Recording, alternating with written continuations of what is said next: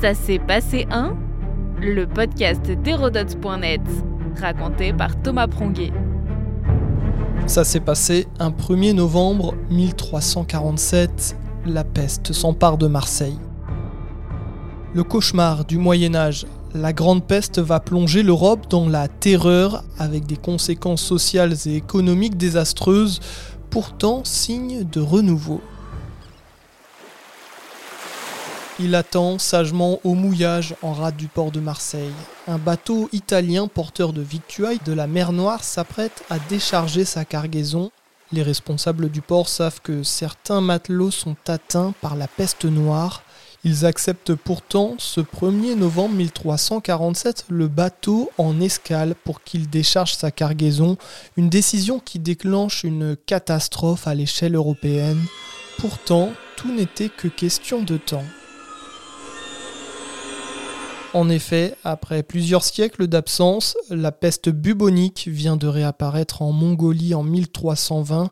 Elle atteint la mer Noire fréquentée par les négociants génois. Les combattants mongols aux portes de Kafar rapportent la peste en ville. Assiégeant la cité, ils envoient des cadavres contaminés par-dessus les murailles. Les marins génois fuient, emportant avec eux le terrible bacille. Le bacille Yersinia pestis est donc cette bactérie qui se transmet au contact des tissus infectés ou par inhalation de gouttelettes contaminées ainsi qu'entre l'animal et l'homme par les puces ou les rats, explique l'Organisation mondiale de la santé, nous rappelant étrangement l'épidémie de Covid. En tout cas, ce 1er novembre 1347, les premières contaminations commencent à Marseille. Un mois plus tard, la peste atteint la Corse et Aix-en-Provence. En janvier 1348, elle est à Arles et Avignon. En six semaines, elle fait des ravages parmi la population, 11 000 morts. En avril, elle atteint l'Auvergne, Toulouse et Montauban. En juin, Lyon, puis Bordeaux. Le 20 août 1348, on la signale à Paris. En décembre, elle est à Metz. La France entière est touchée. Durant les premiers mois, l'épidémie progresse de 75 km par jour en moyenne, remontant les routes d'échange, en particulier les fleuves et les mers.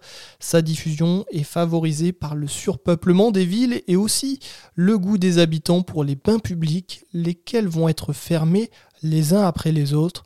La peste fait 500 morts certains jours à Paris, 25 à 40 millions de personnes vont décéder dans toute l'Europe.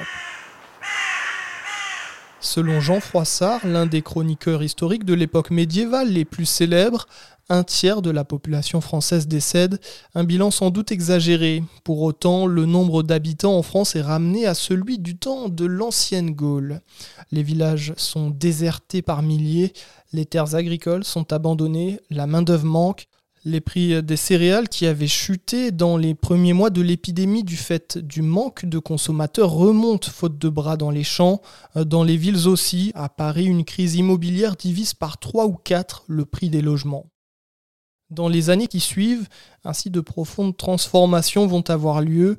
Paysans et manouvriers profitent de la raréfaction de la main-d'œuvre pour demander des hausses de salaire.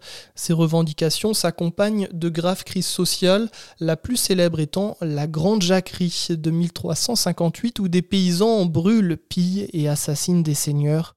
Conséquence, le servage disparaît et les petites seigneuries rurales sont ruinées une source d'espérance pour les générations à venir. Notre podcast historique vous plaît? N'hésitez pas à lui laisser une note et un commentaire ou à en parler autour de vous. Et puis pour en apprendre plus sur l'histoire, rendez-vous sur hérodote.net.